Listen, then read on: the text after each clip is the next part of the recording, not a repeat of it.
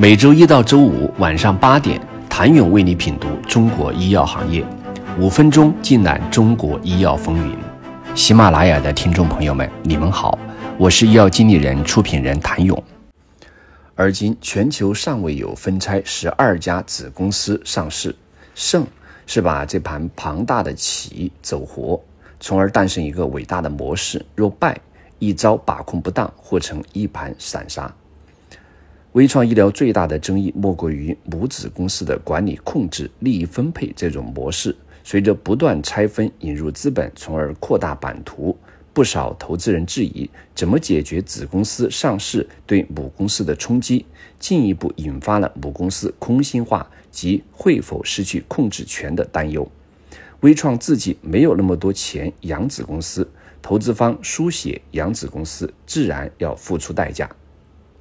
纵观微创医疗旗下分拆上市的几大子公司，母公司虽保有控制权和并表决权这一先决条件，但仅仅持股一部分，此举无疑会对原股东价值产生稀释作用。因此，发展过程中肯定是有代价的。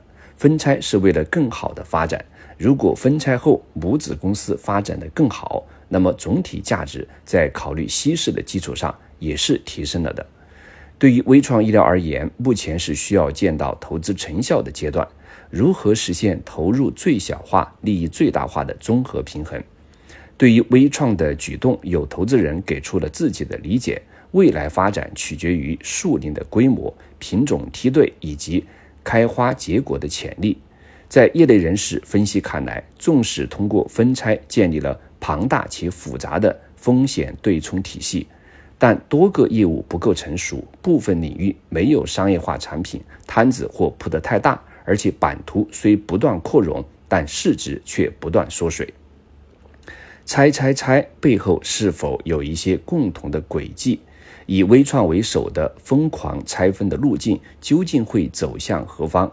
常年关注器械领域投资的业内人士告诉医药经理人，器械行业频繁的分拆与其本身发展背景也不无相关，可以从以下几个方面来理解。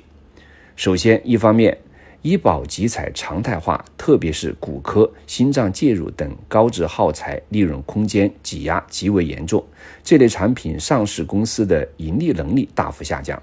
另一方面，新冠疫情手术量下滑，影响上市公司营业收入，上市公司业绩承压。自从医疗器械领域陆续进入集采之后，微创医疗也面临着承担着较大的业绩压力。二零二零年出现五年来的首次亏损，全年净亏损额达一点九一亿美元。二零二一年净亏损额扩大到二点七六亿美元。二零二二年则直接亏损再扩大百分之五十，达四点三七亿美元。其次，资本运作导致创新医疗器械融资市场活跃，这一是有助于拓宽融资渠道，二是创新业务的并购和投资增加了很多负债，债务规模增长过快，有息负债过高，商誉减值均会降低公司利润的规模，也会给。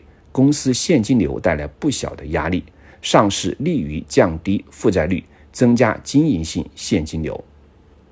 一般来说，子公司单独上市的估值比在母公司融资估值能提高三到五倍。分拆成熟业务再次上市融资，可以实现市值和财富的双增长，这无疑加强了分拆上市的吸引力。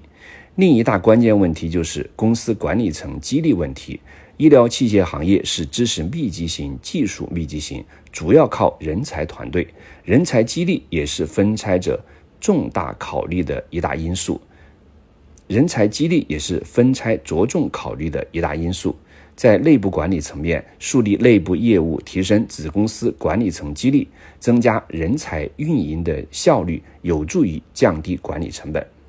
在发展过程中，微创医疗经历过不少波折。创始人常兆华是技术出身，一开始并不能在商业领域如鱼得水，所以在公司创立前几年，高管团队才换了七八次，有些几乎是正扁式的。前期的教训和跟头，也使常兆华在后期较为重视管理层激励以留人。一个池塘容不下这么多人才，只能建立很多的池塘，常兆华曾言，让平台里的同事能够参与到各个子公司的成长中。